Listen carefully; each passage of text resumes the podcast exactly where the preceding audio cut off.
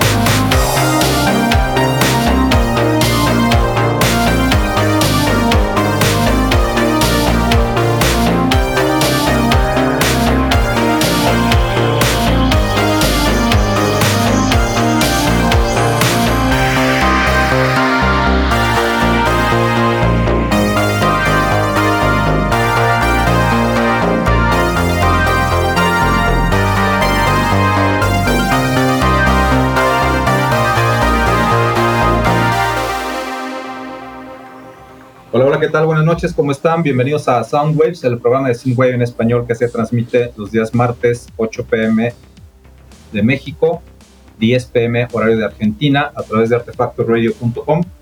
Bienvenidos, soy Oscar Murilla, director de Piercing Records. Esta noche estamos en el episodio número 12 de esta primera temporada y tenemos a una invitada especial de Barranquillas, Colombia. Ella es Keren Pava del proyecto Data Fatale. ¿Cómo estás, Keren? Bienvenida. Hola y bueno, muchísimas gracias de verdad por estar aquí. Súper, súper agradecida, contenta al fin por estar acá y pues eh, nada, preparada para, para la charla, para, para compartir un rato full ameno acá y pues contar de todo. Perfecto, muy bien. Pues Keren es una amiga por ahí que ya tenemos un ratito platicando en todo este ambiente del web de este lado de Latinoamérica, que como saben en el programa hemos ido buscando invitar a productores pues de la región, ¿no? Que más que nada eh, se orienta hacia un habla hispana, aunque no se cante o no se produzca la música precisamente para ese mercado. Sin embargo, sí hay una, pues una etiqueta que, que nos une, ¿no? A todos, digo, yo no soy productor, pero que une a todos los productores de, de lo que viene siendo Iberoamérica, que es el lenguaje, ¿no? Entonces, eh, de ahí nace la idea de este programa porque realmente todo, todo, todo está enfocado en inglés. No encontramos, yo no he encontrado nada en español hasta el momento y creo que es un espacio adecuado para que productores como tú, Karen, pues puedan platicar en su idioma nativo, pues un poco de, su proyecto, su historia, trayectoria, sus planes, su discografía y todo. Entonces, eh, pues bienvenida de nuevo. Eh, acabamos de escuchar un primer track de tu discografía que se llama Meeting the Past, que realmente pues trae toda esta esencia pues retro, ¿no? ¿Qué nos puedes platicar de este, de este track? ¿Cuándo salió? Eh, cuéntanos de tu proyecto, cuándo nació tu proyecto, cómo se dieron las circunstancias para que iniciaras con Data Fatal. Bueno, en resumidas cuentas, esto, e, este viaje empezó desde el 2017. Eh, digamos que mm, yo venía ya desde cierta formación musical anterior, eh, digamos, eh, un poquito contando sobre mí. fui vocalista de una banda de rock y en cierto punto de, de, una banda de metal también, entonces venía ya pues como que con esa, con ese con ese recorrido. Fue poco, pero igual sirvió como entrenamiento y pues en 2017 nació Data Fatal.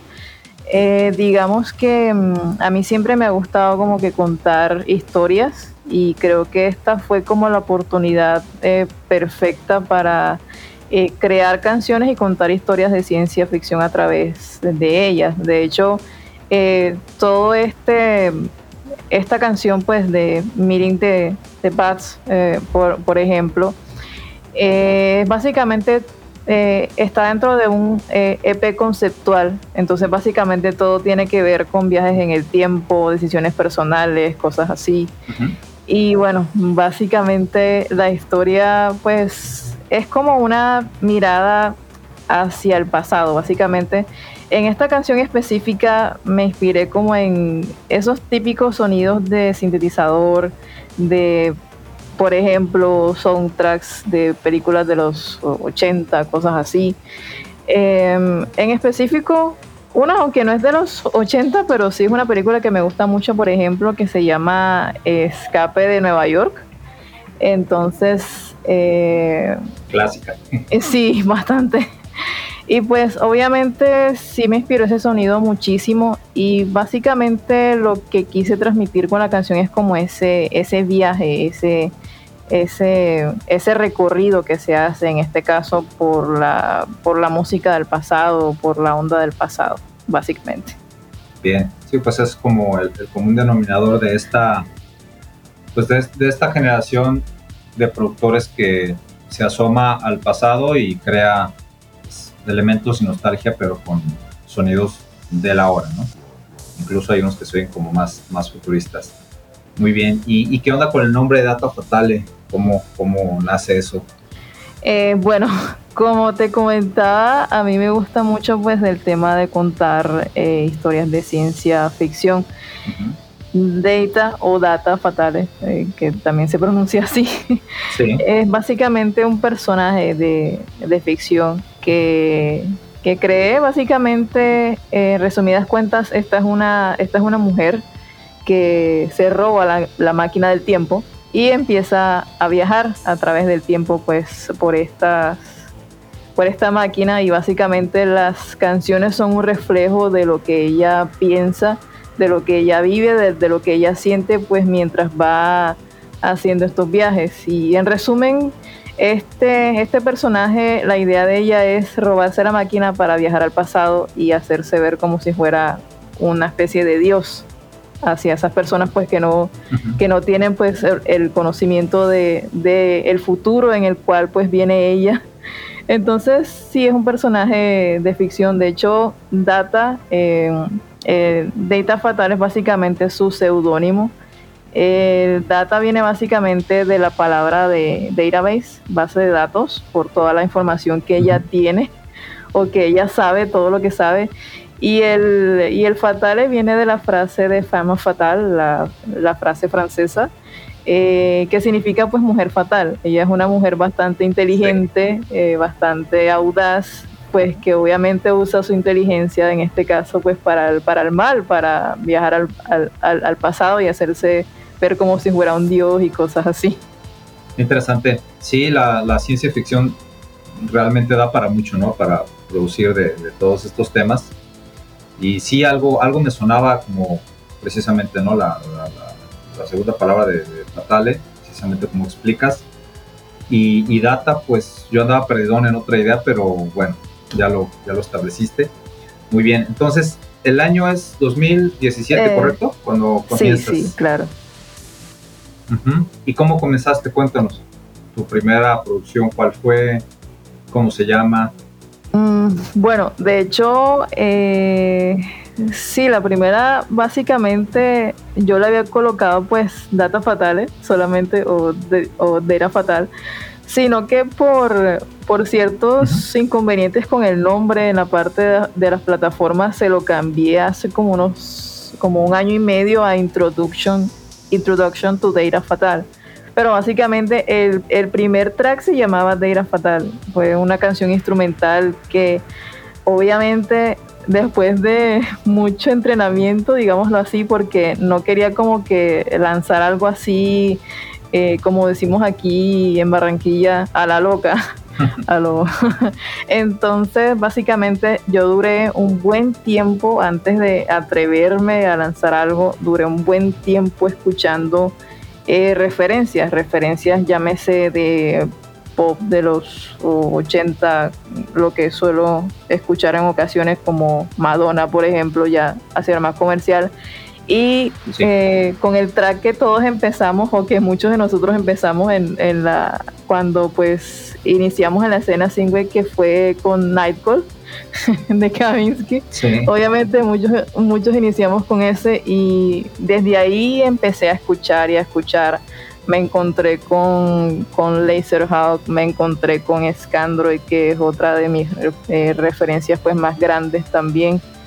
Y me encontré con Bien. más material y hice algunas eh, cosas, algunas maquetas antes y digamos que cuando hice específicamente esta canción, yo dije, bueno, yo creo que ya estoy lista y voy a lanzar esto, pues a ver qué pasa. Obviamente yo al principio no, nunca lo vi como, como digamos, eh, no, voy a hacer un plan aquí, voy a lanzar esto así, voy a, a darle publicidad y que todo el mundo lo escuche. Digamos, no, no empezó como un juego, pero sí empezó como algo mmm, digamos que sin darle demasiada importancia a lo que si era que, que todo el mundo me escuchara o algo así, sino que simplemente me gustaba esa música, me gustaba esa onda y bueno, yo quise como que lanzarlo y bueno, a ver qué pasa. Y bueno, hasta, hasta hoy que ya pues se han, se han ido estructurando mucho mejor las cosas y pues aún, aún seguimos creciendo.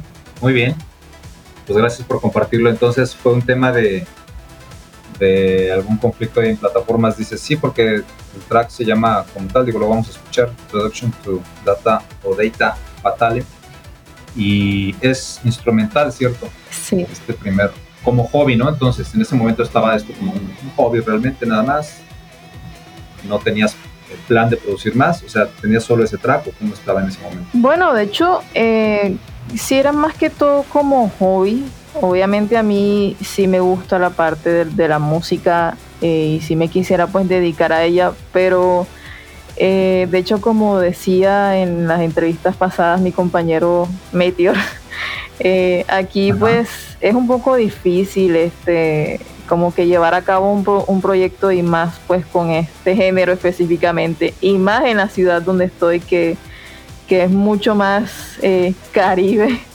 entonces es, es mucho más difícil, eh, digamos que en un principio no le tenía como que mucha, mucha fe o quería hacerlo más que todo por diversión. Uh -huh.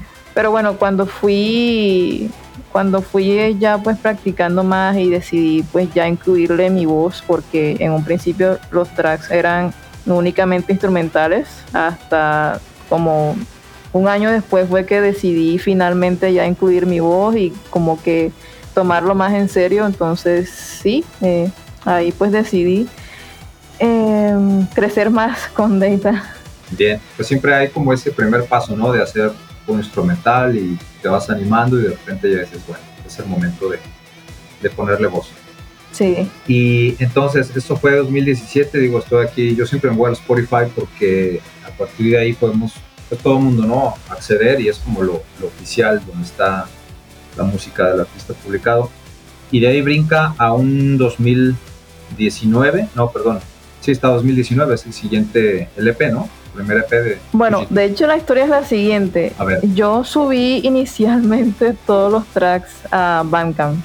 Como te digo, era, era, era como más que todo hobby, quería subirlos y ya no pensaba ni en subirlos ni en Spotify ni nada de eso porque según yo se escuchaba horrible y, no, y no quería como que o sea, no, no tenía el ánimo como que subirlo en, en plataformas. Ya después, en 2000, eh, bueno, no, en 2018 fue que saqué el primer single con mi voz, que fue This World Is Not For Me, eh, que también lo subí a Bandcamp y eh, poco después de eso sí empecé a usar pues plataformas cuando descubrí todo esto de la distribución musical y todo esto, porque esa es otra parte que era como que un poco ignorante de esos temas, entonces muy poco sabía de la distribución y estas cosas. Entonces, a medida que fui aprendiendo sobre eso, también fue como que ver, o oh, chévere, pues subir esto pues a Spotify también o otras, o otras eh, plataformas, pues para ampliar más el espectro, más tener pues más público, por decirlo así. Y pues ahí estamos. Bien, entonces fue así como le fuiste dando pues el, el, cambio. ¿Y qué fue lo que te, te motivó a, entrar en plataformas y hay como un pasito más, pues más formal, voy a llamarle a, a hacer pues más sin web y a entrar con la voz y pensar en continuar haciendo música? Pues eh, porque me gusta hacer música básicamente y porque encontré en, en Data pues esta, esta oportunidad para, para contar historias, para eh, comunicar mis pensamientos o mi, o mi punto de vista y obviamente para tomar mi carrera musical más en serio. Eh, porque bueno, em, aquí pues el apoyo no es que sea muy grande, entonces también por conflictos personales me dejaba como que llevar de eso. Sin embargo, pues en cierto momento decidí pues ya no hacer caso comentarios externos, cosas externas, inclusive en el hecho que de que aquí en Colombia pues no, no haya mucho no haya mucho apoyo con respecto a esta clase de géneros eh, y por lo menos no no me dejé como que llevar por eso y pues pensaba bueno el internet es un mundo bastante grande mucho más grande y pues creo que puedo compartir lo que yo hago por ahí pues eh, a alguien le va a gustar algo que yo suelo decir es que para todo hay público entonces siempre habrá alguien que le va a gustar lo que tú hagas. De pronto no van a ser los millones de millones que quizás escuchan otros géneros más bailables o más comerciales, pero siempre va a haber gente que, que, le va a gustar lo que tú haces y, y, si te empeñas pues en hacer algo bueno, algo de calidad, pues creo que mm, va a ser un poco más fácil que llegue. Obviamente después de otras estrategias de pues de de distribución y publicidad y pues todo eso que hay detrás de, la industria. Pues de hecho, ahorita que comentas de tu Bandcamp, eh, vengo descubriendo un track que no está en Spotify, que se llama Tempo Traveler. Platícanos de este. Su inicio está muy, pues muy tal cual, ¿no? Viajero del tiempo. Sí, precisamente ese fue el segundo track eh, que saqué después de, de la introduction to Data Fatal. Eh, ese fue como el segundo instrumental y básicamente fue lo mismo. Vamos a lanzar esto a ver qué sucede. Y de hecho con esos dos primeros tracks pues tuve la ayuda de un, colega eh, de Estados Unidos que se llama Michael Weber. Entonces fue muy chévere, ya siempre, desde el principio, pues hubo gente que a la, a la, a la cual pues eh, le, nació eh, apoyarme, pues le gustó toda esta idea que tenía y pues siempre fui agradecida pues con esas personas que desde el principio pues estuvieron ahí, aunque un poco difícil por el tema del inglés, obviamente. No lo hablo del todo bien todavía, pero aún sigo practicando, pero sí, sí fue un apoyo en, esa, en, ese tiempo, fue importante de parte de él.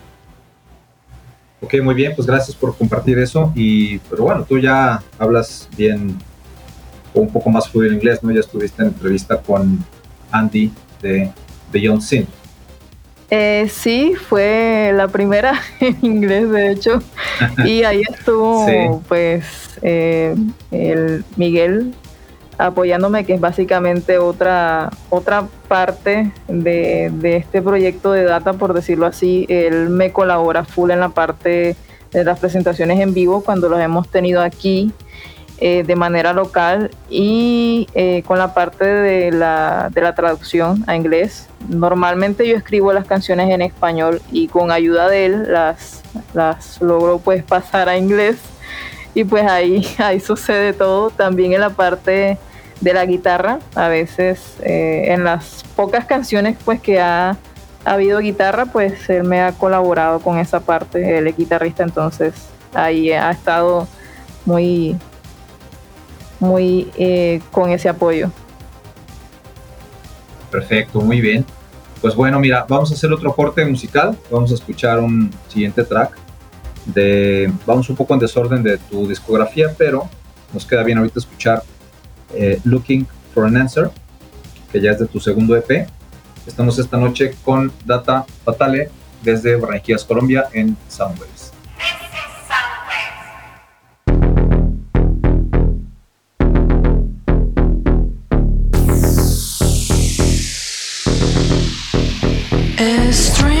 to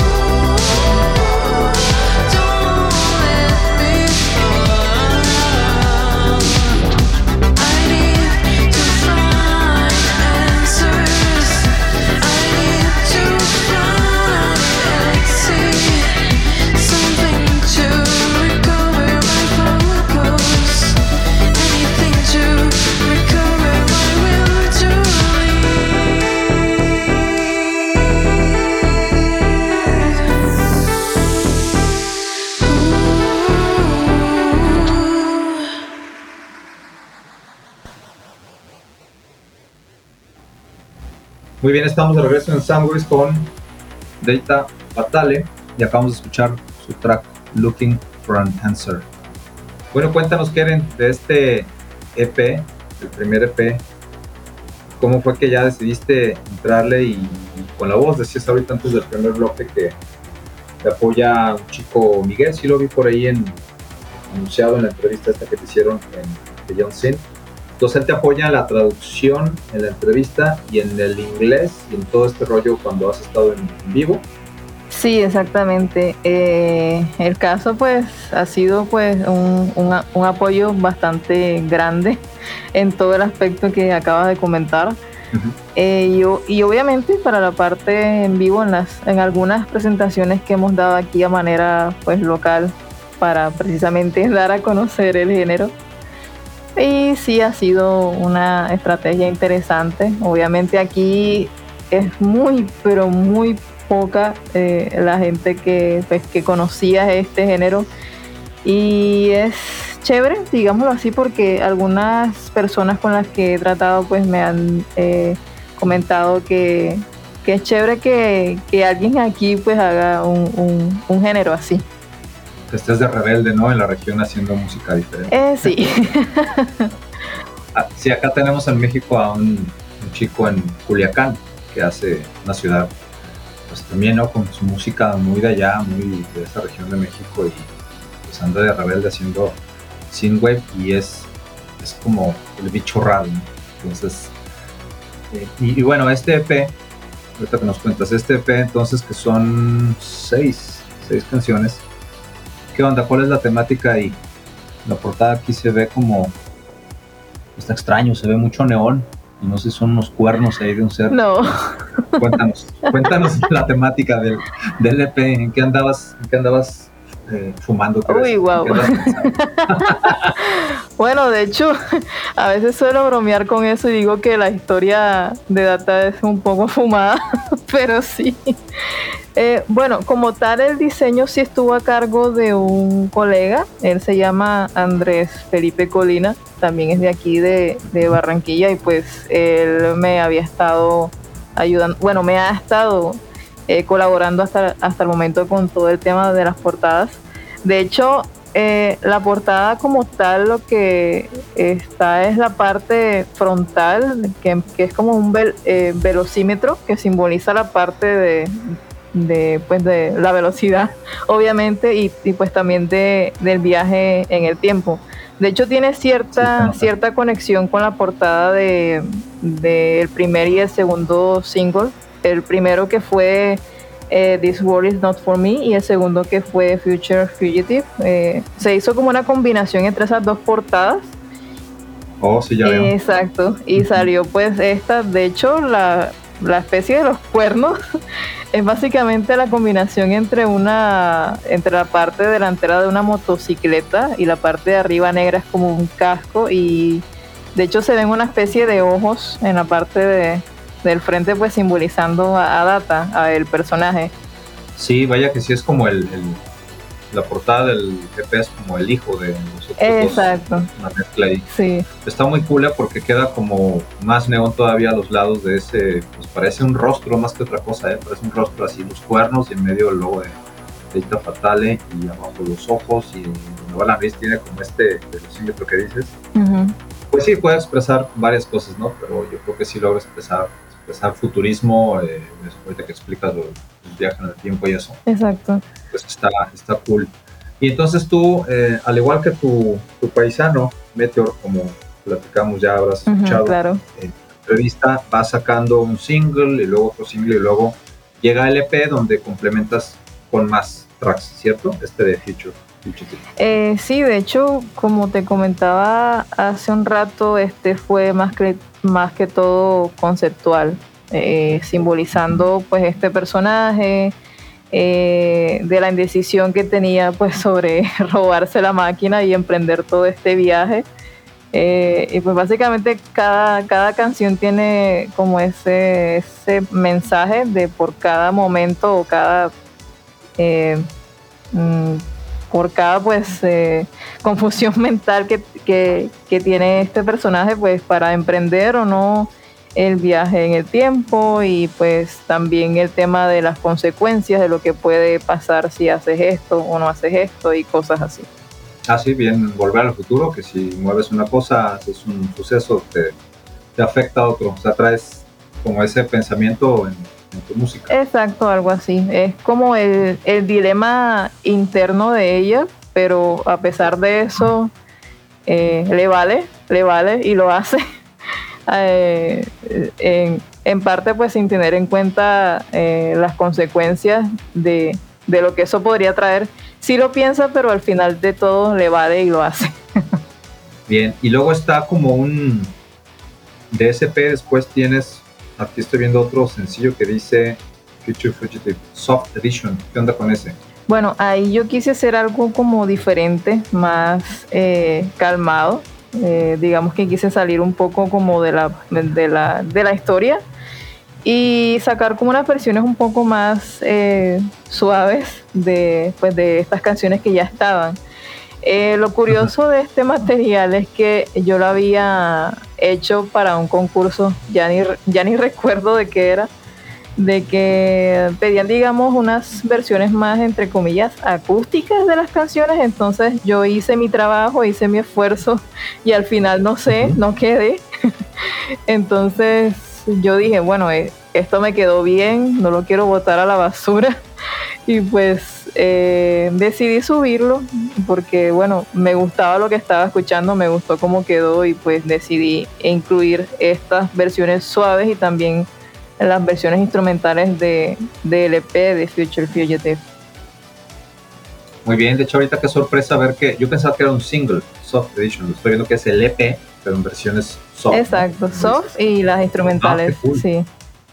Qué cool. Ah, pues habrá que escucharlo con, con calma porque tú sabes, ¿no? Cuando es instrumental es como un viaje diferente, ¿no? Cuando lleva voz, como que ya se vuelve más pop, lo voy a decir, y tiene tiene otro sentimiento, no sé si concuerdas, cuando tiene voz cuando no la tiene. Eh, bueno, de hecho yo tenía anteriormente como esa, esa, ese dilema, pero luego después pensé, bueno, igual la voz es un instrumento también, que sí le da un toque diferente, sí, pero a la larga es otro instrumento más.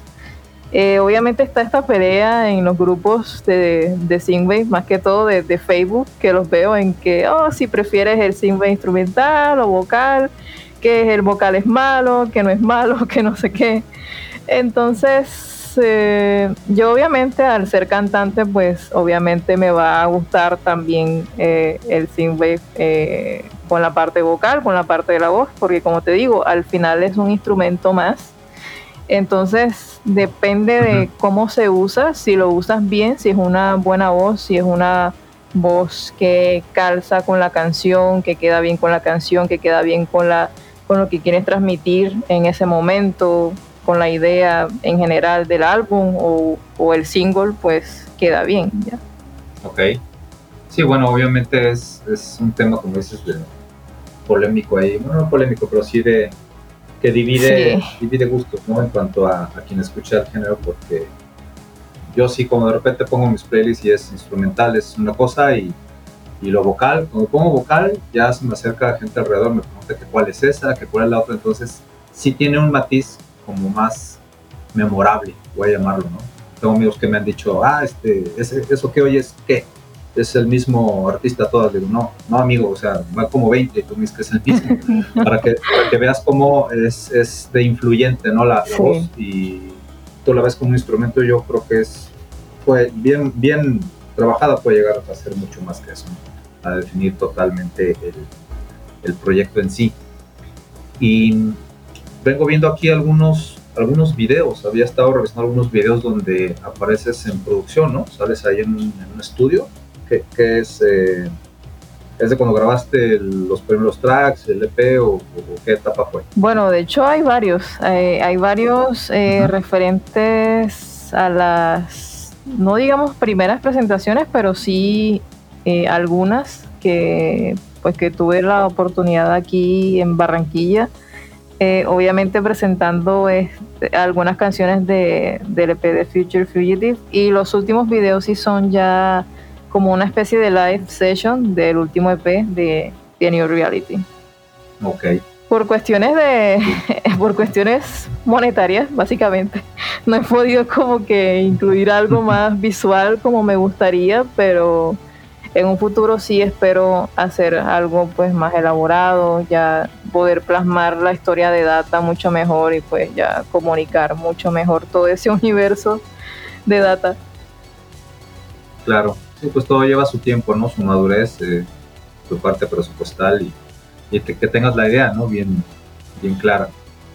Sí, sí, obviamente estamos en Latinoamérica, a veces hay cosas un poco más complicadas con el tema del dinero, no hay que negarlo, pero bueno, ahí, como dices tú, poco a poco, eh, con madurez y pues paso a paso, no hay, no hay que complicarse. Así es. Muy bien. Pues vamos a escuchar otro track de tu discografía. Vamos a escuchar precisamente Future Fugitive de tu segundo EP. Estamos con Keren Pava de Data Fatale en Soundwaves.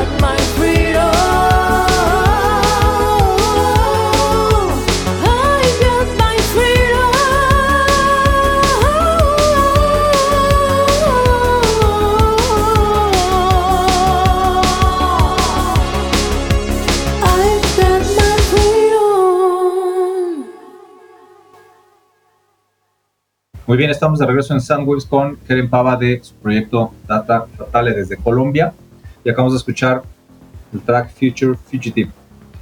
Platicábamos hace rato, Keren, que bueno, todo este tema que traes de, del viaje en el tiempo y la ciencia ficción, pues es un gran, gran motivador ¿no? para el género. Cuéntanos de esas presentaciones que te ha tocado tener en, tu ciudad, es en tu ciudad, en, Barranquillas.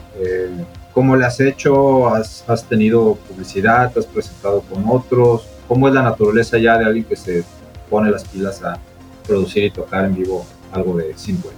Eh, bueno, básicamente ha sido entre yo misma buscar las oportunidades, eh, a veces en, en lugares, en bares aquí de manera local, en donde normalmente tocan eh, rock, porque esa es otra cosa como aquí este género básicamente no existe, no hay escenas de esto aquí en Barranquilla, entonces eh, intento mezclarme o, intentaba mezclarme con la parte de la escena rock o alternativa y en algunos bares pues buscaba la oportunidad y simplemente llegaba y preguntaba no si eh, podemos tocar aquí para darnos a conocer y tal eh, que quisiera dar a conocer mi proyecto etcétera etcétera eh, por, lo menos las primeras presentaciones en bares eh, locales eran así. Yo pues me acercaba y pues preguntaba por, por el espacio y todo eso. Eh, hubo algunas en las que sí pues nos, nos invitaron básicamente. Algunos eventos de amigos y eventos en vivo que de pronto eh, hay uno que, que recuerdo mucho que fue una convención de videojuegos que hicieron acá y básicamente yo también ahí me acerqué y pues pregunté por si había espacio para nosotros, nos dijeron que sí, pues la exposición pues fue, eh, siempre pues hubo la oportunidad de eh, exponerse, nos vio pues una buena cantidad de gente y lo que buscaba era eso más que todo, no solamente como que tocar por tocar, sino estar en lugares en donde hubiera como la exposición y pues todo eso. Eh, bueno, básicamente fue así. Eh, tuvimos la oportunidad de participar en un concurso también. De hecho, eh, tocamos fuera de Barranquilla en una ocasión también en una ciudad también de acá del Caribe que se llama Cincelejo y pues también en un evento de rock, porque obviamente teníamos que mezclarnos entre esa escena. Y bueno, fue, fue muy chévere, porque a pesar de la diferencia de géneros, como comparten ciertas similitudes, y, por esa parte es que también trataba de, de meter la guitarra eléctrica en vivo como para ponerle entre comillas la, el toque rock a eso y poder mezclarnos y todo. Y pues para colarte. Exacto, para, para encajar y todo. Entonces ahí siempre había como que esa, esa, esa parte que, que, nos permitía como mezclarnos y ahí pues estar en esas presentaciones. Bien, buena movida porque pues sí, creo que es, es muy fácil, ¿no? De repente que quieras buscar algún lugar y digas, bueno, no encuentro en dónde y como el promedio de los gustos de muchas personas puede ser el rock, si traes estos elementos orgánicos como la guitarra o como muchos hacen que producen y tocan en vivo electrónico agregando batería, pues puedes entrar más fácil.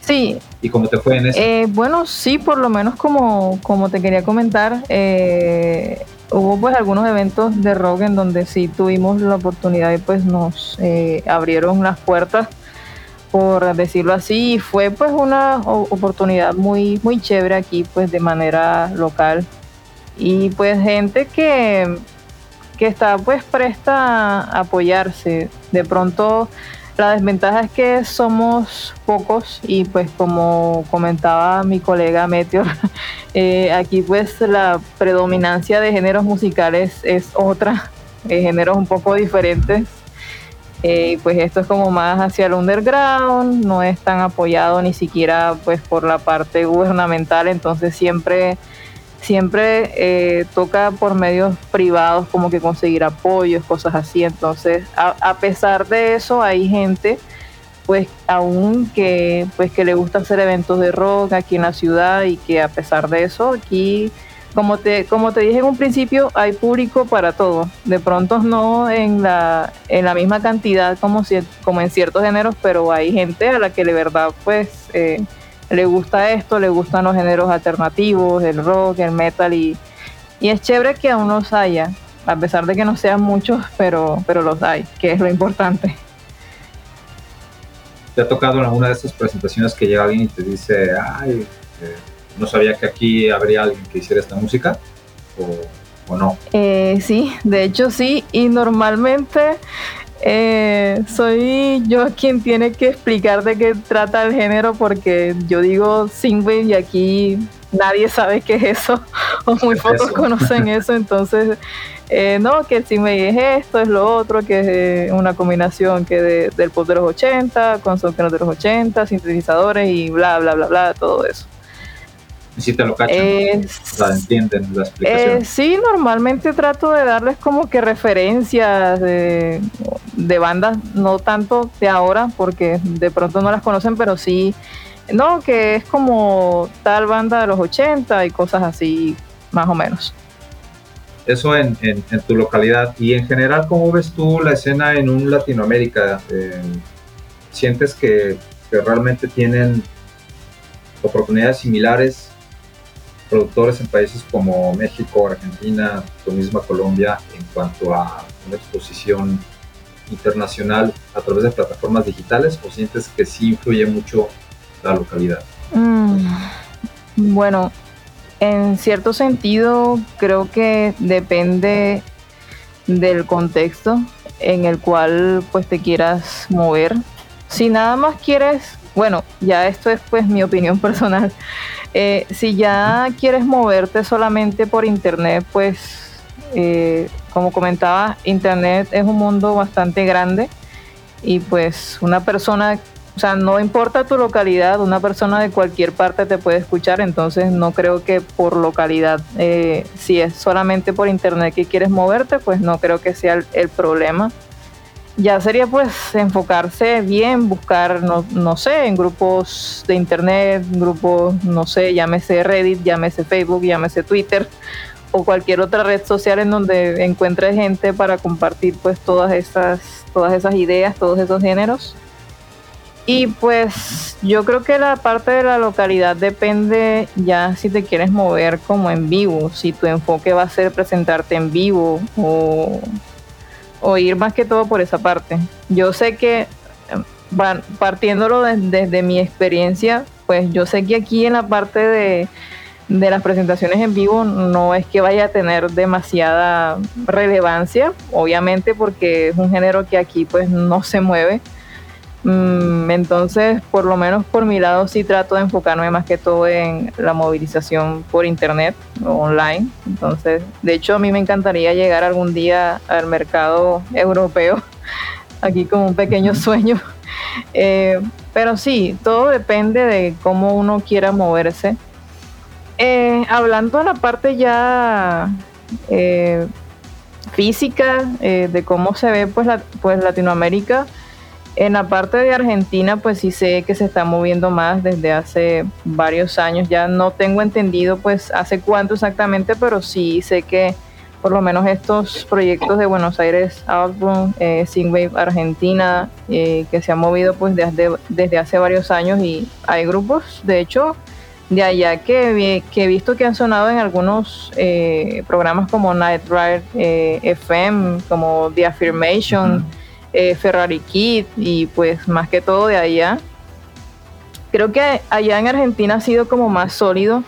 Creo que eh, segundo está México, pues también que veo que se está moviendo bastante. Creo que es por la cantidad de gente también que, que tiene en común como que ese gusto por el género aquí en Colombia pues no nos hemos como que unido tanto, o sea, no hay tantas personas como para decir, hey, vamos a hacer un colectivo o vamos a hacer un grupo, estamos como muy dispersos ya. Entonces creo que lo que es Argentina y México tienen como que esa, ese liderazgo, por así decirlo, primero Argentina y pues ahí va México atrás, lo cual me, me parece genial. Bien. Y mira que sí hay, bueno, aquí en México sí hay mucho, muchos ritmos de la región, ¿no?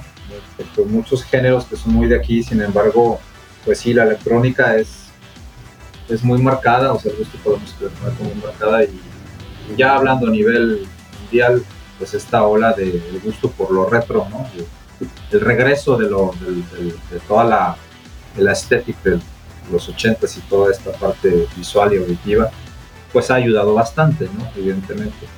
Pero creo que sí es muy claro que es más difícil en, un país como, Colombia, que por algún motivo, es, es a donde quería llegar con mi pregunta, si en la electrónica de allá no logra colarse fácilmente el synthwave. ¿Cómo es la electrónica allá que puedes detectar que, escuchan? No hay mucha cabida entonces para, para un synthwave, es, es como muy inusual.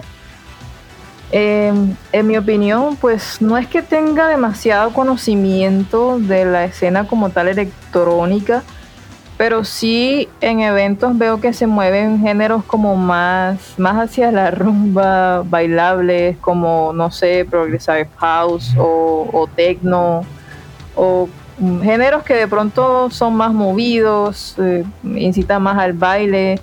De pronto eh, o sea, tengo como esta visión de, del, del que es como el bicho raro de la electrónica porque, como te digo, es, o sea, para mí es como el híbrido entre la, entre la electrónica y el rock por el hecho de que hay ocasiones en que usa inclusive instrumentos orgánicos, entonces eh, hay veces que es decir, tendría que ser un evento muy underground, como que aquí para que lo eh, sea como tal algo de synthwave. He visto eventos en donde mezclan como música de los 80 y cosas así retro, pero no algo enfocado al synthwave.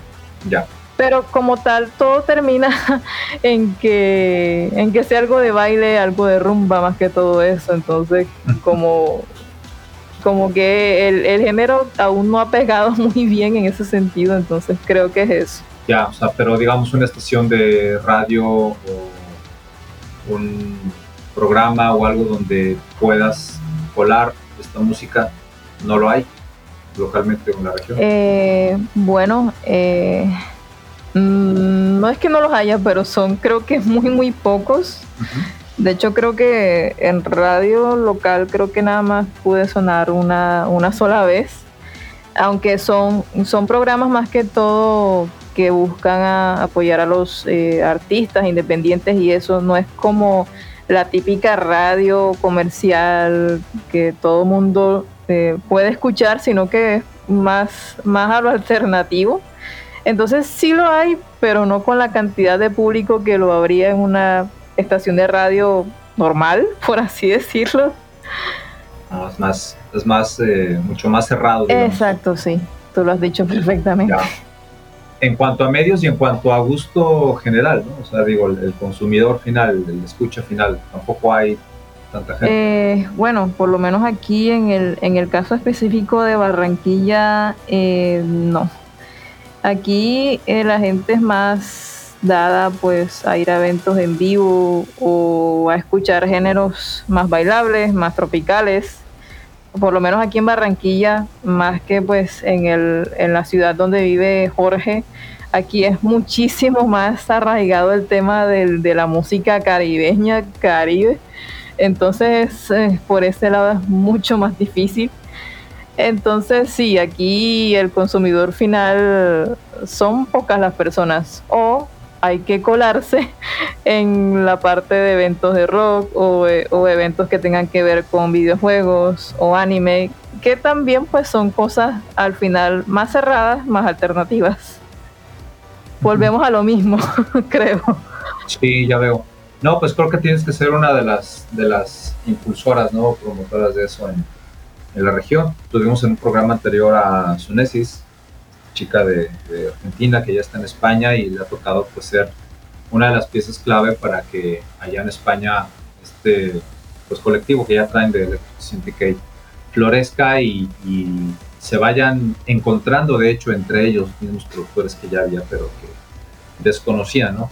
Y entendiendo que en tu país puede ser pues muy muy pequeño la cantidad de productores, pues quien quite por ahí haya más, ¿no? uno, uno nunca sabe De hecho, encontré a otros productores de, de Colombia, ¿no? no tengo claro en qué ciudad están, por ahí conversamos en Instagram, pero ya luego te lo paso. Pero sí, también están ellos por allá y de hecho vienen para otra entrevista ellos también. Es muy bueno. Excelente. Por ahí el, el, el, material que me empezaron a pasar, entonces luego ya los tendremos por aquí. No, y me parece súper interesante porque esa es otra cuestión. A veces estamos muy, muy dispersos. Eh, en cierta ocasión intenté, intentamos como que Miguel y yo crear un grupo de Singway Colombia como para ver quién, quién había aquí, qué gente había aquí. Entonces creo que alcanzamos a conocer unas dos personas, aunque no sé si seguirán activos, entonces mm, ni idea la verdad. Y por cuestiones personales en estos últimos meses y sobre todo con la pandemia me he perdido un poco de eso, pero alcancé a conocer a dos personas sin embargo, no sé si siguen activas. Pero bueno, a la expectativa de, de, los que van a venir eh, de Colombia próximamente. Está interesante, los espero de verdad. Vamos a ver. Sí, fue una sorpresa eh, encontrarlos y de hecho Jorge de Meteor no, no los ubicaba. Es lo que te digo, así pasa de repente. Uno cree que hay muy pocos productores y luego resulta que sí hay más porque... Eh, por ejemplo, Jorge se enfocó más al, rock, lo voy a llamar, ¿no? Lo voy a poner en términos sencillos, rock electrónico, entonces de ahí salió todo ese eh, neon metal y esos términos que nos explicó, donde lo han venido encasillando. Pues digo, está bien, ¿no? De alguna manera se, se cuela por ese lado de la música que va más entre el, rock y la electrónica, ¿no? Por así, así ponerlo. Sí, en ese caso, eh, no me, no me había querido colar en la parte de la escena electrónica como tal aquí porque eh, primero no soy DJ, no sé manejar eso, los, las tornamesas ni nada de eso y pues tampoco es que me llame mucho la atención. Eh, porque a mí me gustaba más la parte de, de, la cantada en vivo, cantar en vivo y como en esos eventos pues no es muy común que digamos, siempre está como el DJ allí como que entonces siempre me gustó como que cantar, tocar en vivo, entonces tampoco fue mi interés por esa razón como que ir a esa clase de eventos porque sabía que ahí pues no iba como que a, encajar muy bien. Entonces por eso fue que decidí irme más eh, eh, por colarme por los lados de, del, del rock. Bien, no, pues haces bien. Yo creo que puedes tener cabida en algún evento ochentero, así medio gamer, ¿no? Donde se pueda dar que, encaje la música y, pues darte a conocer. El tema es que haya también más, pues más personas, ¿no? Este, involucradas, participando y ahí va floreciendo todo. Sí, digamos que ahora con la todo esto de la pandemia, pues ha dañado mucho eso, obviamente, para todos. Sí, por supuesto. Y obviamente ahora no tengo como que mucho enfoque en tocar en vivo. Quizá haga algo sencillo, pero pero no es ahora mi enfoque. Con todo esto que ha pasado, pues he decidido como que sí moverme o dedicar mi, el mayor porcentaje a, circular por, por internet. Entonces, básicamente, esa es la meta por ahora. Muy bien, Keren. Vamos a hacer otra pausa para escuchar otro de tus tracks de este segundo EP que es Entrar Compromiso Impuesto. Ahí sí te aventaste en español, correcto, porque hasta ahorita hemos escuchado en inglés. Ahí ya es en español. Exacto, exacto. Bien, pues buena decisión ahí. Ah, gracias. Muy bien, pues vamos a escucharla. Compromiso impuesto. Estamos esta noche con Data Totale desde Colombia, en Soundwaves.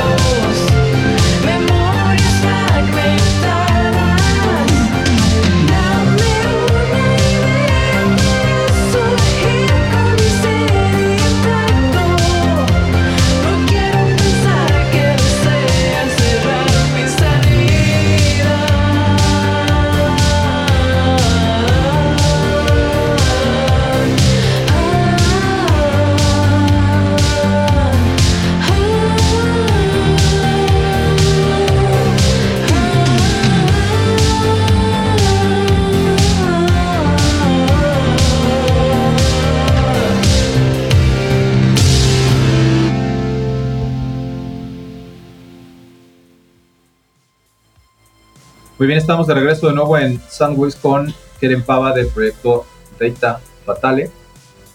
Estábamos escuchando ahorita el track Compromiso Impuesto ya en, en español, ya sacando ahí la casta, pues no Spanglish, sino realmente en español. Y ahí platícanos, Keren, ¿por qué te aventaste ya en español? ¿Qué decidiste ahí romper barreras de inglés? ¿Cómo, cómo estuvo? ¿Por qué, ¿Por qué te gustó hacerlo en español? ¿Es todo en español este EP? No? Eh, no? de hecho es eh, mitad inglés, mitad español. eh, Básicamente un EP de cuatro eh, canciones, dos en inglés, dos en español. Decidí hacerlo porque mm, básicamente todo ese, todo ese EP está ya no, ya básicamente no era nada relacionado con historias de en el tiempo, nada de eso, sino ya tenía que ver con todo esto que sucedió de la pandemia. De hecho, fue básicamente para descargar muchas cosas que tenía adentro. Eh, ah, sí habías comentado, sí, sí, sí. Eh, sí, de hecho, eh, sirvió como un ejercicio personal porque sí, sí sirvió pues para descargar muchas cosas que tenía adentro contra, tú sabes, contra uno mismo, todo esto que pasó, incluso contra el gobierno, contra cómo se está manejando pues todo o cómo estaba manejando todo esto. Eh, básicamente es un símbolo de como de duelo, de un proceso de duelo cuando empiezas por la por la incertidumbre, por la ira, por la nostalgia y al final la resignación sobre esa etapa. Oh, sí. buena, buena secuencia, creo que sí va. Sí, de hecho y de hecho en la, portada traes, bueno, la chica, que supongo que no sé si te representa más bien el personaje que creaste de, de, de trae su mascarilla, ¿no? De toda la cosa. Exacto, fue básicamente para eh, simbolizar la nueva realidad en la que estábamos y estamos aún todavía, pues algunos. Entonces fue todo un desahogo en ese momento. ¿Y qué pasa? Que pues decidí aprovechar el, momento pues para ya sacar algo en español. Quería como que comunicarlo en ambos idiomas, por así decirlo. Entonces eh, ya venía desde hace algún tiempo con algunos amigos que querían que sacara algo pues en español. Sin embargo, yo por, eh, por cierta razón estaba como que dudosa en que si iba a ser buena idea o si no, pero digamos que en este momento no me importó mucho y decidí hacerlo pues para ver qué pasaba, básicamente por eso. Entonces, o sea, mi sorpresa fue que me di cuenta que pues eh, a un gran número pues de la gente que ya pues solía escucharme pues le gustó, incluso eh, a gente que no hablaba español algunos eh, comentarios en Twitter que, por ejemplo, recibí en ese tiempo que querían que hicieran más cosas en español y yo, wow, excelente. ¿Quieres más en español? Tendrás más en español. Entonces, eh, perfecto, perfecto por ese lado. Y pues no, o sea, también esa, esa oportunidad pues para explotar esa parte pues del idioma porque siempre está este estereotipo de que todo en inglés suena mejor entonces creo que eh, quise buscar pues la manera de cómo eh, organizar eh, las melodías, las letras, de, que pues de, tal manera sonaran pues bien en español también y bueno, pues por lo que vi sí se cumplió con el cometido porque gustó. Sí gustó. Ah, qué bien, mira. En, en Twitter dice, te dieron un comentario. Y en, por ejemplo, la respuesta, ¿cómo viste la gente en Bandcamp o, o dónde más tuviste esta, esta respuesta positiva? Eh, pues yo traté de, eh, de, publicar en algunos grupos de, de Facebook, eh, que es donde más me muevo por ahora. Y obviamente también ya, ya hice la parte pues, de la publicidad, mini, eh, mini campañas de marketing, por así decirlo, porque no soy experta en el tema, pero sí informarme un poco de cómo hacer un poco de publicidad por redes sociales, o sea, ya además de la parte orgánica de los grupos en los cuales, en los cuales pues lo compartía y pues también en la parte de publicidad. De hecho, em, hay algo súper curioso.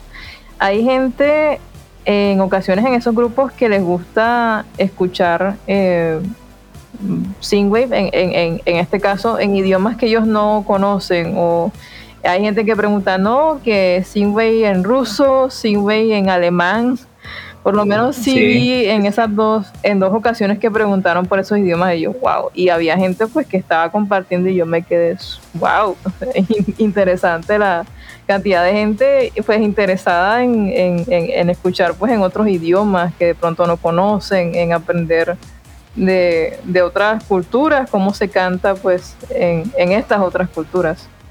Exacto, sí tiene razón. De hecho, nos tocó participar con los artistas acá del sello de cruising en el Sin Valley y no sabes, o sea, empezó, empezaron a tocar eh, cuando empezó el primer chico de, acá de México, empezaron ahí a comentar bastantes eh, frases, ¿no? En español y todo.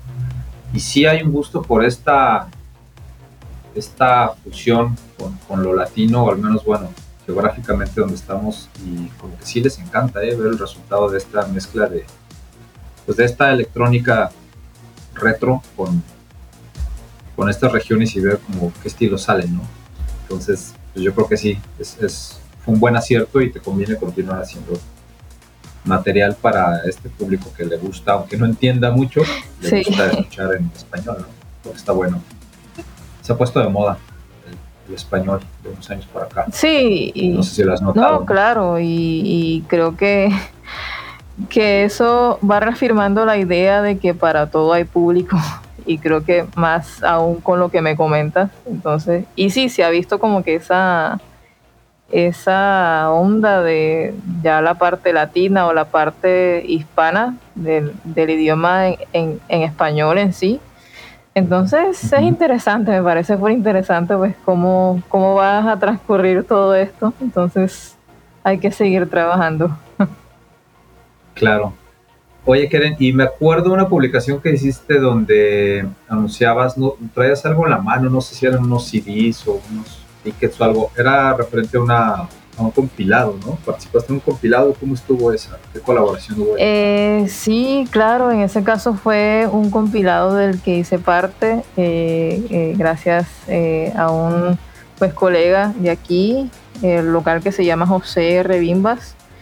Eh, pues hizo un compilado anterior y pues en este quiso invitarme. Básicamente lo que hacen es, eh, a través de la fundación que tienen, es eh, apoyar pues artistas locales que no son pues muy escuchados, por así decirlo, y pues dar a, aprovechar y dar a conocer su música. Entonces me invitó y básicamente full agradecida por esa oportunidad, porque bueno, es es chévere ver pues que a pesar de que mm, mm, hay géneros que no se mueven mucho aquí o, todo esto de la parte underground, como te comentaba hace un rato, hay gente que todavía pues se esfuerza por hacer eh, visibilizar pues eh, a ciertos grupos, a ciertas bandas, a ciertos artistas y que, y que es genial, es genial que a pesar de que no haya pues ese ese reconocimiento o esa eh, parte comercial súper grande, haya gente que aún se esfuerza por, por apoyar a los artistas y pues obviamente formar colectivos en los cuales entre todos nos apoyemos y cosas así. Ya, pero ese, ese compilado es entonces electrónica en general. Eh, de hecho es, digamos que es alternativo porque ahí en ese compilado que de hecho lo puedes encontrar en YouTube también, hay, hay géneros desde reggae, hay géneros como el mío, hay géneros de rock, hay mm, metalcore, creo que se llama ese subgénero. Entonces, hay una variedad de cosas, o sea, es un compilado realmente variado de artistas pues de todo tipo en, en encasillándose pues en la parte alternativa, lo que no es como que tan comercial acá. Entonces es interesante ver eh, la cantidad de talento que por lo menos hay aquí en el Caribe porque no solamente juntó eh, artistas de Barranquilla, sino que hubo unos pocos de unas ciudades acá eh, aledañas. Entonces es, wow, la parte de talento aquí es full grande, la verdad. Ok, ¿y con qué tema participaste ahí? Eh, bueno, a él le gustaba mucho, bueno, le gusta mucho This World is Not For Me. Entonces, eh, yo incluso le había propuesto, no, si quieres, pues incluye una en español, porque, bueno, el, compilado en español y la cosa. Sin embargo, a él le gustaba mucho esa canción, entonces eh, decidió incluir esa. Bueno, yo le dije, bueno, si quieres incluir esa, bueno, incluyela, perfecto. y básicamente eh, le gustó un montón esa, y, y bueno, decidió incluirla. ¿Y aparece en discografía tuya o con una edición física nada más? ¿O cómo está? ¿Qué tan accesible está esa? Eh, bueno, como, como te comentaba, está en, en YouTube. Solamente está en YouTube por ah, temas de copyright y para, evitar problemas de pronto con distribuidoras y temas de esos. Y está pues en físico. Eh, se sacaron pues unos CDs que pues que ya se distribuyeron en la parte ya pues local, un poco ya nacional, pero más, más que todo aquí de manera local. Sí, estaba checando que se llama Tutti Frutti, de hecho, ¿no? Exacto. Como dices, trae de todo. Exacto. El Tutti Frutti volumen 2.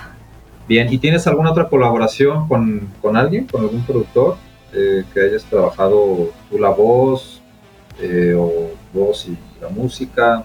¿Tienes alguna colaboración así o por el momento? No, por el momento eh, lo que hay es pendiente algunas colaboraciones, pero no tanto de data, sino más bien ya a nivel personal, solamente quieren, ya no con el sobrenombre de, de data ni con este personaje, pero al momento pues todavía no ha surgido nada, por así decirlo, eh, la parte de colaboraciones de Singwave. Eh, espero que, en algún futuro pues sí pueda surgir algo, ¿por qué no? Cuando ya también eh, vaya rebasando un poquito la barrera del inglés y aprenda un poco más, porque digamos que tampoco me he atrevido como a hacer colaboraciones por ese tema, aún pues me falta la conversación y pues todo eso, entonces sí. Okay. Eh, sí me gustaría de pronto con algún otro eh, artistas, no sé, quizás de, de la parte pues, de Europa o, algo así, incluso de México, no sé, aún no ha surgido pues la, la, oportunidad de colaborar, a veces por cosas de tiempo y, y, como trato de enfocarme ahora en lo que pues voy a sacar en un futuro, entonces no ha surgido el chance pero sí, en un futuro esperamos eh, ya un poquito más de colaboraciones y cosas así. No, no estoy cerrada a eso, la verdad. Sí, practicamos, practicamos otro programa, creo que se puede hacer una, un buen mashup por ahí entre artistas, bueno, en ese programa decimos artistas acá de México con de Argentina, pero en otra ocasión también hablábamos de una, estamos aquí armando una playlist de, de productores de single de Latinoamérica ya no son tan poquitos, ellas ¿eh? son bastantes, yo creo que ya la vamos a liberar, obviamente estás incluida. Gracias. Y creo que sería interesante hacer algo ya a nivel distribución en forma, ¿no? Para impulsar más esta música de productores de toda esta región, ¿no? Pues, Latinoamérica, que cada vez hay más. Sí, sería muy interesante. Eh, bueno, de hecho, eh, había una colaboración que tenía pendiente con un chico acá que también estaba pues eh, en esta onda de, componer Singwave, pero eh, por temas supongo que laborales ya no está muy metido en el género, pero él se llamaba DXO o DXO. Oh, ya, sí. Eh, exacto, él. Que también es de Medellín, por cierto, pero mm, no sé, creo que por motivos laborales aún ya no está como que muy enfocado en este género, no sé pero supongo que volverá. Eh, de hecho, había hablado con él de una colaboración, pero bueno, por temas pues, de trabajo y de tiempo no se pudo, pero sí. Tiene razón, él es de allá también, no lo recordaba si hemos tenido contacto con Exacto. él. En, algunas playlists ahí lo, lo tenemos. Sale aquí que está en Medellín. Sí, él es de Medellín. Como te decía, sí hay, nada más que están por ahí desparramados. Sí, de hecho hay otro, de hecho hay otro chico aquí aquí en Barranquilla, pero no sé, por alguna razón no, no ha estado tan activo. Él se llama eh, Mario y su proyecto se llama The Universe, que es bastante bueno también. De hecho, creo que él y Jorge se conocen. Eh, pero sí, él también es de aquí. Eh, sin embargo, como te comento, a veces por cuestiones, no sé, laborales o personales, pues algunos no siguen tan activos, no sé. Pero sí, él también tenía un proyecto muy interesante. Habrá que checarlo y también, te decía, están los otros chicos ahí, no recuerdo qué ciudad están, pero también están en Colombia, entonces ya estaremos hablando de, de unos 5 o 6. Muy bien, pues veamos qué, qué para el futuro para ellos. Eh, vamos a hacer otro corte musical, Keren. Vamos a escuchar precisamente el track que nos hablabas al inicio, que se llama, eh, el que titulaste como tal, Data Fatale, que luego cambiaste a Introduction to Data Fatale. Ok. Y regresando nos cuentas un poco más de este segundo EP y los planes que traes entre manos que nos comentabas ahorita. Vale. Muy bien.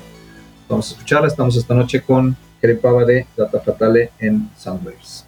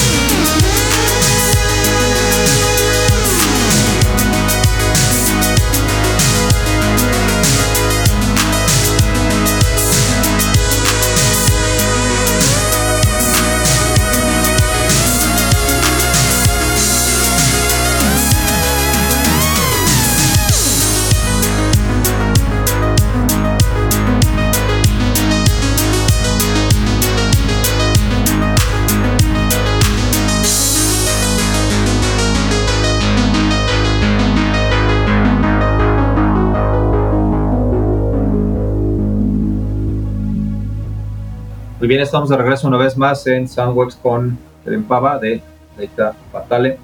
Y escuchamos su primer track, de hecho, con el que inició a producir en el año 2017, llamado como tal Introduction to Data Fatale, en en Spotify, lo pueden encontrar, lo pueden encontrar en su Bandcamp también.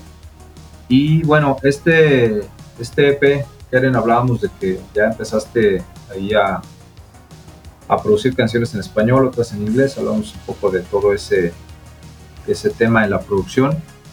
Y ya en este decías que no estabas como centrada en el tema de viajes en el tiempo y todo este rollo. ¿Qué, te, qué, qué más, qué más te motivó en, en, la producción, aparte de este, este sentimiento y toda la situación con la pandemia? ¿O nació realmente ya estando en la pandemia cuando empezaste a, a producirlo? Cuéntanos de esa parte. De hecho, eh, sí, sí nació en la pandemia y eh, también es otra historia interesante relacionada con otro concurso para, para, el cual pues eh, eran estas canciones, eh, porque bueno, era un concurso en el cual habían que hacer cuatro canciones, entonces eh, se me ocurrió la idea de, bueno, estamos pasando por este momento, por la pandemia y la verdad tengo muchas cosas en las cabezas sobre las cuales podría escribir y bueno, surgió la oportunidad de hacerlas y creo que de desahogarme también, como te, como te comenté, fue un ejercicio personal, la verdad, que resultó siendo muy bueno.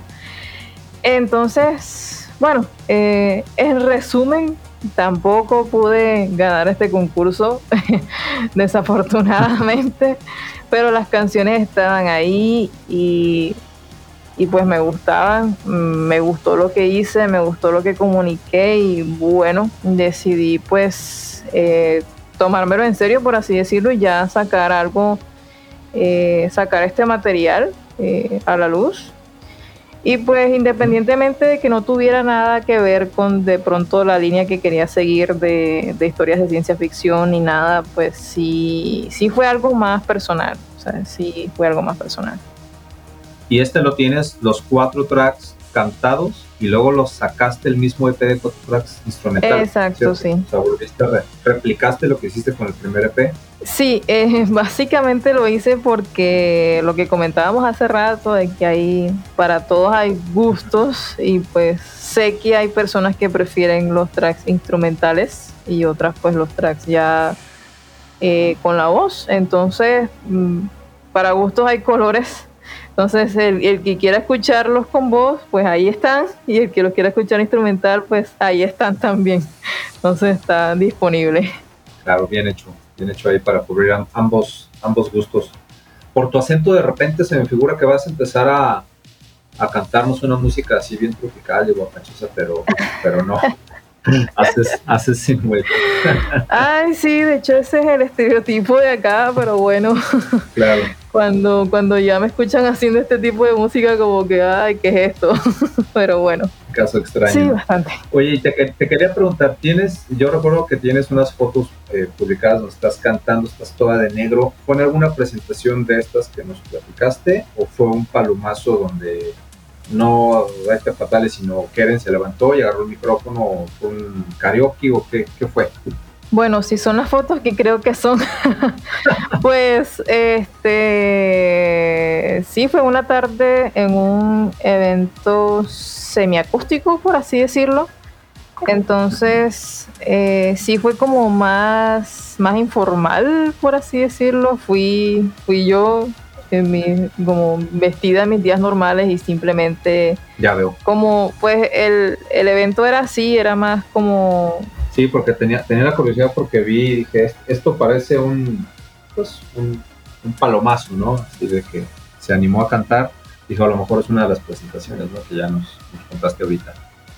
Sí, de hecho fue, fue una, básicamente habíamos sido invitados pues a, estar allí, pero como era un evento más al aire libre, pues bueno, era como la idea de verse más orgánico, más natural, mm, sin, tanta, sin tantas cosas encima y cantar, solamente cantar y disfrutar el momento. Muy bien. Y nos contabas, Keren, de que estabas planeando nuevo material, estás produciendo, estás escribiendo ahorita, ¿en qué etapa vas de nueva música? Eh, sí, claro. De hecho, ya esta vez sí pienso retomar nuevamente las historias de ciencia ficción y pues quedarme ahí por un buen rato. Entonces ya, ya tengo eh, bueno, de hecho, sí, hasta el momento tengo dos canciones eh, terminadas. Una sí está casi que completa y va a ser pues el siguiente single. Eh, va a ser como mm, toda la evolución de este personaje. Entonces, va a ser un poco más oscuro. Si tengo pensado subir algo ya un poco más como con guitarra eléctrica, mucho más eh, incluido mm, eh, que, en, el EP pasado de Future Fugitive. Y sí un poco más eh, oscuro, como queriendo retratar ya la etapa de este personaje en el cual ya pues tiene esta máquina, ya sabe que tiene el poder de hacer pues lo que quiera y digamos ya la parte más egocéntrica y mala del personaje como manifestándose, algo así. Como, mala. Sí, como la evolución del personaje, algo así. bueno, evolución o involución, no lo sé, pero es como evolución hacia algo diferente. Ya, o sea, sí te vas a concentrar más en, tu personaje. Sí, claro, sí, claro, esa es la idea completamente. Bien. Pues suena que vas a empezar a arañar el, los tintes del Dark Synth, ¿no? ¿O no? No va a llegar a tanto. Em, creo que sería un guiño, porque sí, sí me gustaría hacerlo, sí me gusta esa onda también a lo eh, Carpenter Broad, por ejemplo. Yo veo sus presentaciones en vivo, por ejemplo, y me parece loquísimo, me parece genial lo que hace. Eh, sí, es bueno. Obviamente, no creo que sea a ese nivel, pero sí un pequeño guiño eh, una pequeña influencia de la parte más, un poquito ya más dark, por así decirlo. Vale. Ok. Entonces va a ser single por single, no estamos hablando de un EP de momento. De hecho, sí va a ser un EP, pero en estos meses me voy a enfocar en unos primeros singles de ese EP. Entonces es el camino, ¿no? Para empezar a, a liberar uno, luego otro y después ya. Exacto, ya todo. E Escuchen todo. Bien pues te caería bien por ahí en lo posible producir algún video, ¿no? En, medida de lo posible, este, ya sea eh, shot o ya sea algún tipo de animación. Creo que ayuda bastante, ¿no? Esa parte a que trascienda más la música, sobre todo en, en esto que hablábamos de cruzar fronteras digitales, porque pues con las puras presentaciones y offline, pues no, en la región no sobrevive el estilo y, pues para llegar a estos oídos que buscas, ¿no? Europeos y de otros lados donde hay más público que hasta pide el, mercado, el, formato físico, ¿no? La merch. Exacto. No, de hecho, en algún momento, hace unos años, pues pensaba incluso en crear algún tipo de cómic o algo parecido, como que relatando la historia y todo eso, pero bueno, son cosas que llevan tiempo, que llevan presupuesto y bueno, vamos paso a paso, con calma, todo eso. Eso es genial, ¿eh? Porque eso está, está de la mano con pues, toda la onda de videojuegos, todo ese mundo de los cómics, ¿no? Y, se presta mucho a que proyectes el personaje. Creo que es una magnífica idea que puedes ir complementando con entre cómics y el, y el single 1 y el single 2, ¿no? Exacto, sí. Eh, pues ya está ahí, puedes armar tu, plan de marketing ahí, puedes sacar hasta cartitas coleccionables o, algo así sí. para que le des. Porque la idea del personaje está buena, ¿eh? O sea, ya pensando en varias películas así futuristas de, de décadas atrás, pero que eran futuristas, pues se presta a que explotes esa, ese perfil, ese personaje. Sí, de hecho, eh, aquí aquí entre, entre comillas, entre nos, eh, sí eh, tengo pendiente escribir como, no una novela, pero sí un, cuento, eh, algo así relacionado pues con, este, con esta fase del álbum. Entonces, dependiendo de cómo vayan surgiendo las cosas, muy posiblemente junto con el álbum también esté este, este cuento, este escrito, esta historia ahí al lado. Muy bien. De hecho, me hiciste recordar, por ahí hay un, hay un curso que me apareció publicidad y, se lo compartí a varios productores porque traía toda la estética del web, ya sabes, el sol así, ¿no? la palmera. este rollo. Ajá. Y el, y, el, y el chavo, que es un español, este, te dice así como, vamos a crear un, creo que era, no sé si era videojuegos o era videoclip, una cosa así. Y, era así como ya empaquetado, ¿no? El, know-how, ya ves que se da mucho ahorita estos cursos que, pues, la verdad vale la pena, ¿no? Porque de una manera rápida te haces de, de conocimiento que te tardaría pues, algunos años conseguir. Y mientras puedas dedicar tiempo, sobre todo, lo puedes sacar adelante y, ya traía todo, así toda la fórmula, ¿no? La estética y todo. Entonces, esa es otra opción, ¿no? Hablando de presupuestos y posibilidades, puedes, tú o alguien colabore en, el proyecto puede hacerse de este, de este tipo de recursos para pues avanzarlo, ¿no? Ponerlo en marcha y que realmente se vuelva una realidad y complemente tu música, porque en mucho de esto del single se trata de eso. Es la música, pero tiene todo que ver si sale un video, si sale un elemento. Están estos chicos de acá de México, Nightrunner, que hicieron una especie de concurso. En uno de sus discos sacaron y, la gente mandaba sus propuestas de una historia, ¿no? De, de, ahí el rollo que traían y algunos ganadores. Ya eso se concretó en un PDF y eso se lo daban a todos los que compraban el disco. Por ahí yo lo tengo ya. Entonces, pues son dinámicas que están muy padres. Puedes complementarlo con tu con tu lanzamiento, ahora sí que con tu marketing, digo yo que estudio y hago de, de, ese lado las cosas, te puede ayudar bastante y, ganas más visibilidad, ¿no? Yo creo que te puede caer bien algo así. Sí, ya es cuestión de, pues, de ir estructurando todo y pues eh, ver qué puede salir primero, cómo se puede, cómo se puede eh, juntar todo eso, todo eso. Sí, para que pongas a estudiar y a trabajar a este Miguel. Ay, no. Que te eche la mano ahí en eso. No, igual ya en la parte visual, animación, cómic, eso sí, debo buscar eh, otras personas o, o si el destino lo permite, pues que lleguen a mí también.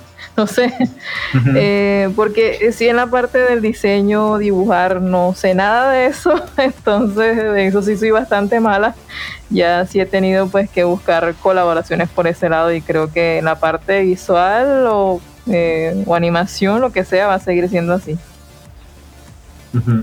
Sí, de hecho es, es, lo, es lo correcto, o sea, todo en lo tuyo, todo en, crear tu música, en producirla y, y, alguien más a otras cosas. Verás que poco a poco van a ir acomodándose, ¿no? Acá de este lado también así ha sido una evolución, hay quien ya está haciendo spots de radio, hay quien ha apoyado en diseños y etcétera, ¿no? Otras eh, tareas y se va, se van consiguiendo las cosas. Sí, obviamente en un principio le toca casi que todo a uno, pero después, pero después, bueno, va eh, llegando personas que van pues creyendo en lo que haces, que pues, que así como tú lo tomas con seriedad, pues hay gente que, que ve que lo tomas con seriedad y pues también ellos eh, quieren eh, apoyarte, ayudarte y eso es pues lo chévere de este asunto. Así es, Keren. Bien, pues eh, vamos a escuchar un track más de tu discografía, de tu segundo EP en español que se llama Anhelos, para regresar al último bloque que tendremos ya de esta entrevista, que ya estamos avanzados. Y bueno, pues vamos, si te parece, a escucharlo ahora. Esto es Anhelos con Data Fatal, estamos en Soundwaves.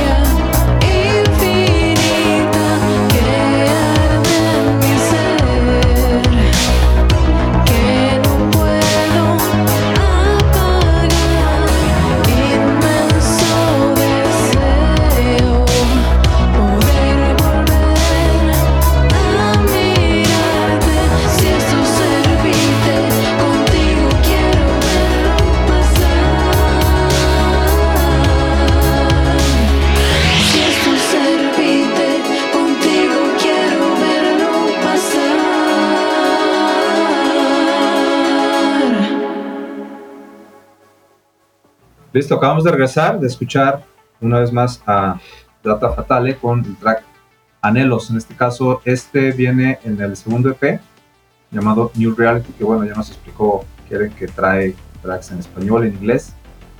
Y hablando de, tu nombre, Keren, está bien exótico, está, pues bueno, caí en el error de, de repente se me salía, ¿no? Karen, pero es Keren. ¿De dónde viene este nombre o por qué se les ocurrió a tus papás o, qué onda con el nombre? Está bonito. Eh, ok, gracias. bueno, el nombre básicamente se le ocurrió a mi papá. Eh, él era pues bastante cristiano en sus épocas. Eh, y el nombre es bíblico. De hecho, ah. me, sorprende que México, pues no, o por esos lados no se haya visto o no sea muy común, no sé. Eh, bueno, eh, en fin, viene, viene del libro de, de Job. Eh, pues básicamente este, este hombre al el cual se quedó sin familia, sin tierra, sin nada. Y al final, pues Dios le volvió a dar una, una, digamos que el doble de lo que había perdido, una nueva familia, nuevas tierras. Y tres de las, tuvo tres hijas y que eran de las más hermosas del, de, la tierra y todo esto, y una de ellas se llamaba Keren Apuk, y de ahí viene ese nombre. Wow, pues yo conozco la historia de Job, pero no recordaba que una de las hijas se llamaba así. Está muy bello el nombre, pues como dicen, te queda. ok. Bueno, de hecho, eh, Keren tiene un, nombre, un, significado, perdón, un poco interesante. De hecho, eh, según busqué hace años, significa cuerno de victoria. Entonces, ah. interesante. Muy bíblico, los cuernos de victoria. Sí, también. Ah, pues muy bien. Bueno conocer el dato. Y me, topé con un dibujo que te estaba preguntando aquí entre corte y corte que dije, este se lo hizo algún fan o algún enamorado, pero que no, ¿verdad? Ese es, eh, creo que está en tu cuenta, ¿no? Eh, eh, sí. Sí, aún no, aún no hemos pasado por esa etapa de, de fanart ni, ni nada. Pero. Ya llegará, creo. sí, esperemos que sí. Llegará sobre todo que ya, ya vemos por ahí fotos como con más producción, ¿no? Exacto, Sales con unos lentes, unos lentes como, pues no sé, como cyber algo y se ve muy bien, sales ahí como, como en cuero, ¿no? Pantalones de cuero y todo el rollo así. Sí, ya más a los, a los cyberpunk. sí, pues es, es, buena tendencia. Ya traías otras fotos, ¿no? Antes ya te había visto. Mm, bueno, unas pocas, pero estas sí son como más, eh, más sólidas en la parte visual de, de parte de cómo quiero reflejar a data y todo eso. Entonces sí. Sí, se ven, muy bien, buena, muy buena iluminación y todo. Y entonces eh, ahí estás buscando representar al personaje, por así llamarlo. Es decir, podríamos ver, por ejemplo, voy a inventarte, una portada del próximo EP o single donde salga una caricatura de datos total, hay un cartoon, y entre que se parece a ti y se parece a una mujer que viaja en el tiempo, un rollo así, o cómo está la visión del personaje. Eh, sí, de hecho la idea es que en las eh, siguientes pues sigan siendo básicamente caricaturas. Eh, que se parezcan, no sé si a mí, pero sí a el personaje de cómo quiero que se vea con estos lentes, con esta, pues con esta onda de, de no sé si quede bien esta palabra, pero no sé, eh, dominación, no sé, de, de, sí, como de, de irreverencia, dominación, como de que sí, toda, toda esta parte de, yo tengo el poder, algo así, no sé. Sí, lo que te iba a decir en una de estas fotos, en varias te ves así como, empoderada, ¿no? La, pose así. Esa es la palabra, empoderada, algo así. Ajá, la pose así como... Pues hay varias donde estás viendo como al techo, a un lado otro, pero hay una en particular donde sales viendo al frente, eso es clave, ¿no? Ver al frente y estás como más extendida, así las piernas, como en un sofá, una cosa así, y esa es como la de, de hecho es creo que tu portada y se ve muy bien el sillón y todo, la iluminación así, pues bajita, como rosada, morada, no sé, quedó muy bien, ¿eh? buen trabajo. Sí, muy neón, como siempre. No, y gracias, sí, sí fue unos eh, chicos con los cuales pues hice este, trabajo, Órbita por fin se llama, entonces full chévere, full, full, full profesional. Bien, ¿Y cuándo podríamos estar más o menos eh, escuchando del, siguiente material, el siguiente single que estás planeando? Bueno, eh, esperemos que dentro de un mes, más o menos, eh, o un poquito más, un mes o un mes y medio, esperemos que menos, porque sí sea en ese tiempo, porque bueno, ya en, este último material, tanto en el de New Reality con, con este pues que viene, ya estoy trabajando con alguien más en la parte de mezcla y masterización, un, eh, un amigo desde Perú que se llama Josué. Josué, eh, que hace parte de, bueno, él, él, tiene su discográfica, por así decirlo, o su estudio llamado Dacapo Records en, Perú y pues eh, es de esas personas que llegan y creen mucho en el proyecto y pues todo esto, ven, como te comenté ahorita, cuando estás tomando como que las cosas con seriedad, a veces sin tú pues pedirlo, gente que llega y pues decide pues apoyarte, este fue el caso. Y bueno, aquí eh, trabajando con él en, en esa parte. Súper, pues buena noticia, ¿no? Ya se empieza a ver ahí el apoyo. Es que siempre necesitamos apoyo de alguien más para ir avanzando, ¿no? Que vamos haciendo, sea lo que sea que te dediques siempre. Y en la música, sobre todo, es muy de estas colaboraciones. Claro. Que no hablo de colaboraciones de, producir juntos un track o tú cantas y yo lo. No, hablo de este tipo de colaboraciones donde alguien te impulsa a, un, a un, aspecto ¿no? de, de, esto de producir música y tener una presencia, una proyección más grande. Claro, y esa es la idea. Bien, súper bien. Pues habrá que esperar a ese single. ¿Va a ser, tu plan es continuar ya en esta línea de vocal? ¿O podemos esperar algo por ahí instrumental o no? Eh, bueno, al igual que en Future Fugitive, eh, sí quisiera sacar algunos tracks eh, instrumentales, pero la, la parte principal pues va a ser vocal, obviamente, porque es mi instrumento. Entonces tengo que, tengo que explotarlo. Entonces sí, va eh, lo, lo, principal sí serían los tracks vocales. Obviamente pues sí seguiría con esta línea de sacar pues las, las ediciones instrumentales de estos tracks eh, con voz. Entonces igual continuaría por ese lado. Muy bien, qué bueno que no lo abandonas porque pues ya traes ese camino y porque sería un error soltarlo. No, no, y, y obviamente sí quisiera sacar, a, si sea uno, una canción en este, incluir en este, pues una canción en español también incluso. Bien, pues ya, ya dijiste, ¿no? Que tienes ahí público que está pidiendo. Sí, ya esa línea no, no la voy a dejar tampoco. sí, acá en el, en el, en el fest, te digo, el sin baile, de repente ahí empezó uno a poner el desorden. El chico que lo organiza, este está para de, sí, papi, échale, no sé cuánto, ya se soltaron varios. varios, este, con muchas frases en español y créeme que se pone, se pone bueno. Luego vemos que organizamos para, para impulsar algo de, este lado, ¿no? De, productores de, de la TAM. Estaría bueno. Ay, Dios, estaría muy interesante.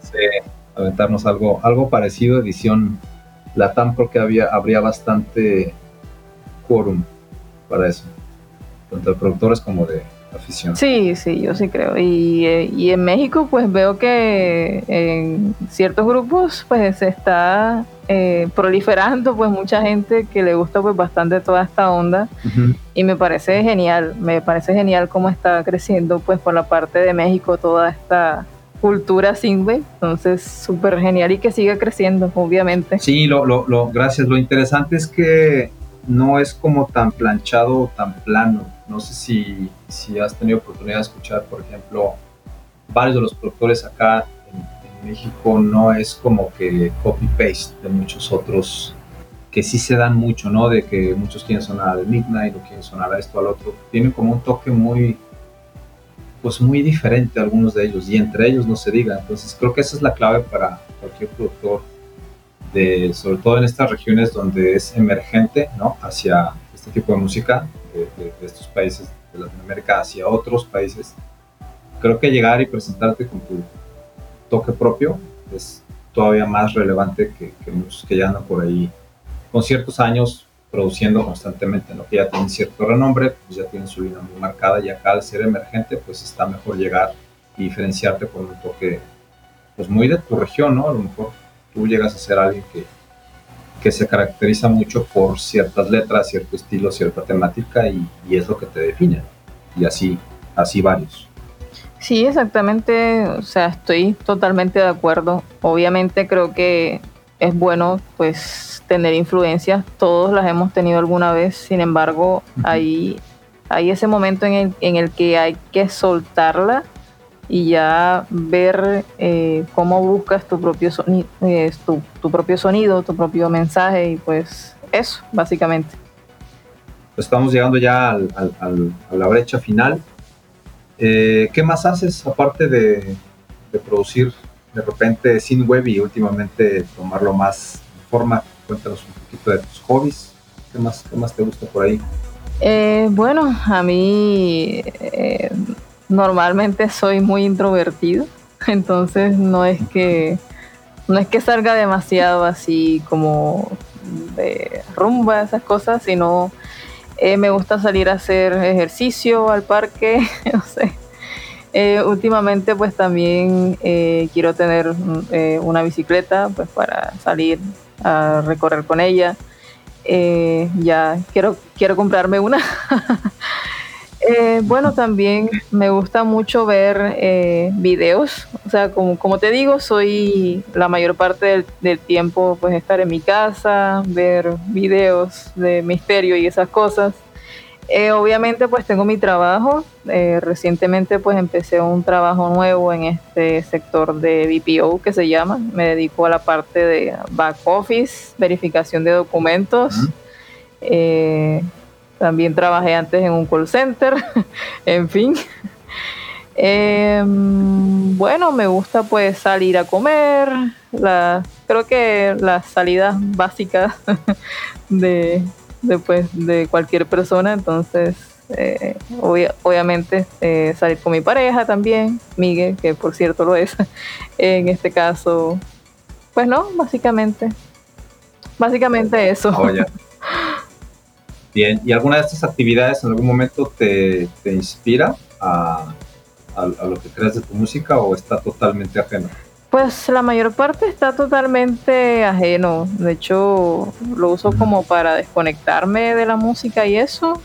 De hecho, otro hobby que recientemente, bueno, hay uno que sí tiene que ver y es que me gusta ir mucho a los, a los, a los karaoke también.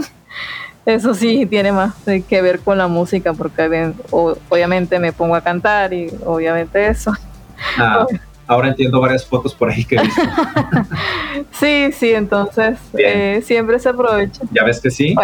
¿Ya ves que sí influye? Sí, sí, para que te digo que no, sí, sí. Bueno, en cierta, en, cierta parte sí, pero bueno, eh, básicamente es eso, descansar, trabajar, ir a los karaoke, ir a comer, hacer ejercicio y pues eso. Muy bien, Karen.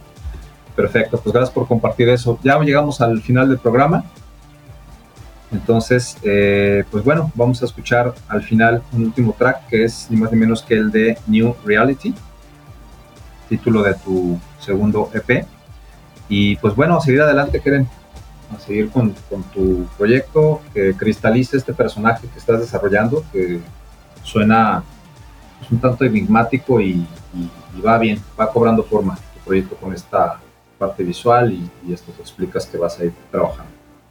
Bueno, sí, muchísimas gracias. Y bueno, sí, esa es la idea, seguir creciendo, seguir pues desarrollando todo este personaje y pues de, de nuevo feliz por la invitación de estar aquí, de, de, haber tenido esta charla tan interesante.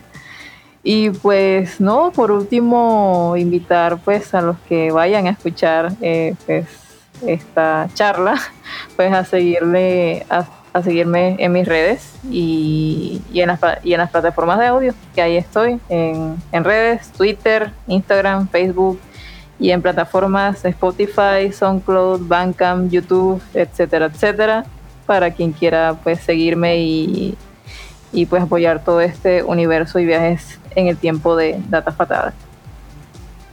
Perfecto, pues me ganaste la palabra ahí, por supuesto ya mencionaste creo que todas. okay no, se escapa ninguna. Este, sigan a Dato Fatale, les va a gustar más de su música, de lo que aquí estamos presentando. Y bueno, pues encantado de tenerte, Keren. Gracias. Muchas gracias a ti. Nos estamos viendo. Perfecto. Pues esto fue Soundwares. Nos escuchamos hasta la próxima. Gracias.